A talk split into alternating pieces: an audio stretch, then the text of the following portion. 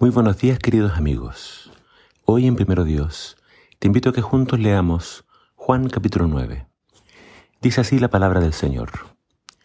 Él contestó, un hombre que se llama Jesús hizo un poco de lodo, me lo untó en los ojos y me dijo, ve y lávate en Siloé.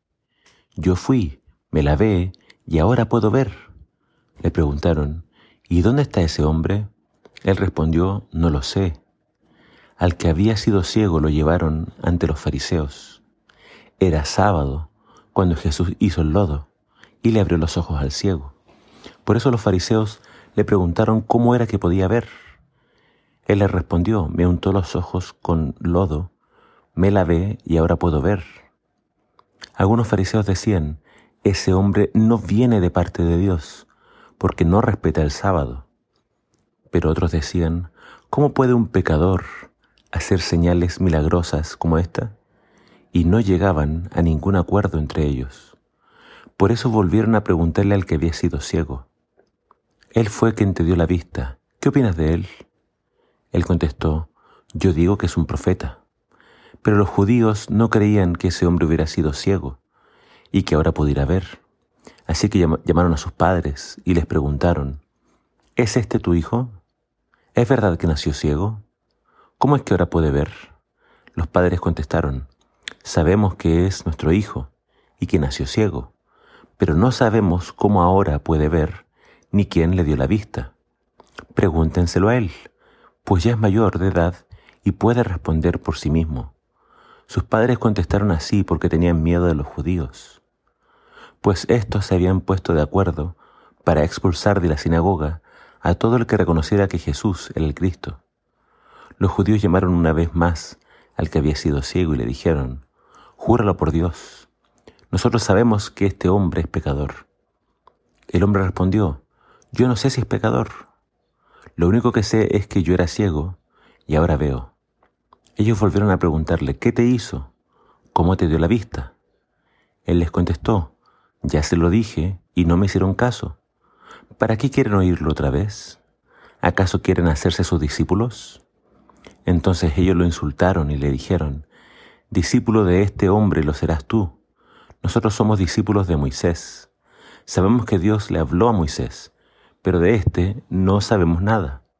El hombre respondió, Qué extraño que ustedes no, no sepan nada de él y que a mí me haya dado la vista.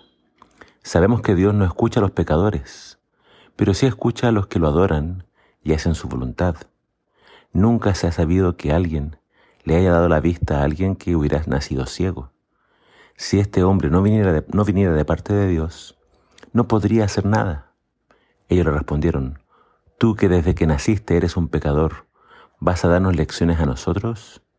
Y lo echaron de allí.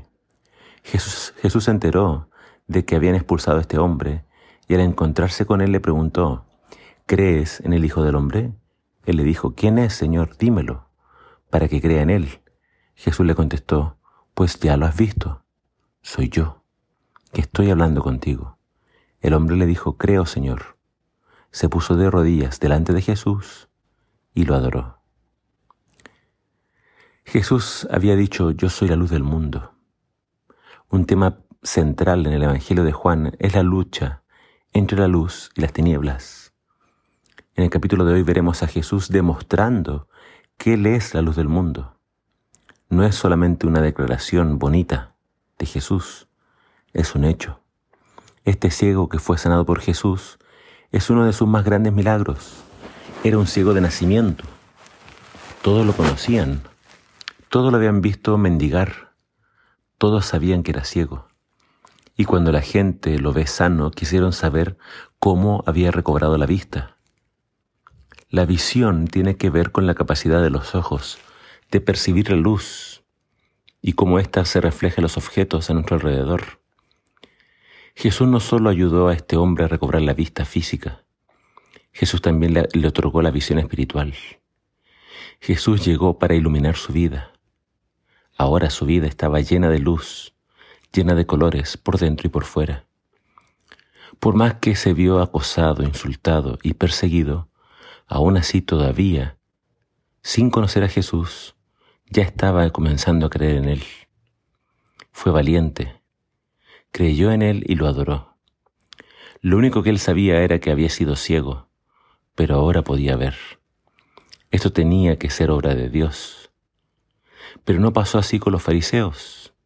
Ellos se negaron a creer en Jesús, rechazaron la luz y se volvieron ciegos.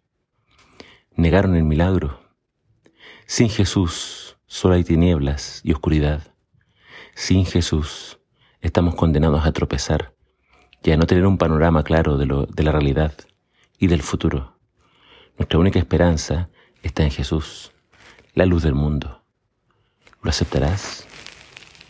¿Crees tú que Él es el enviado de Dios? Espero que así sea. Que el Señor te bendiga.